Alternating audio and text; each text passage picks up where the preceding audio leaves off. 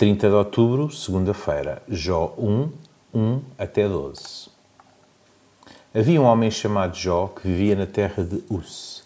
Era um homem bom e honesto, muito religioso e não fazia nada de mal. Jó tinha sete filhos e três filhas e possuía muitos rebanhos, sete mil ovelhas e três mil camelos, quinhentas juntas de bois e quinhentas burras. Tinha ainda um grande número de serviçais. Ele era de facto o homem mais rico entre todos os do Oriente.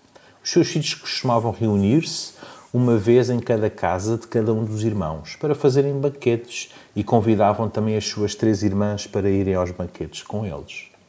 Mas todas as vezes que eles faziam uma festa, Jó mandava-os chamar, passados aqueles dias, e pedir-lhes que se preparassem convenientemente. No outro dia levantava-se cedo e oferecia animais em sacrifício em nome de cada um deles. De facto, Jó pensava consigo: pode acontecer que os meus filhos tenham cometido qualquer falta, ofendendo a Deus por mau pensamento. E assim fazia, Jó de todas as vezes que eles se reuniam. O livro de Jó é um manancial de sabedoria que nos leva a Deus. Duas partes distintas dividem o texto. Na primeira, a descrição de Jó, versículos 1 até 5.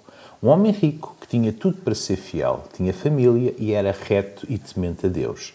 Na segunda, uma descrição que, como as provações de Jó foram forjadas, de 6 até 12.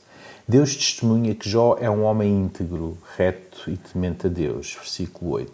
Satanás não fica satisfeito e desafia Deus a pôr Jó à prova, alegando que o serve por interesse. Olhando para a vida de Jó, em que é que se assemelha à sua? Pode Deus testemunhar o mesmo de si?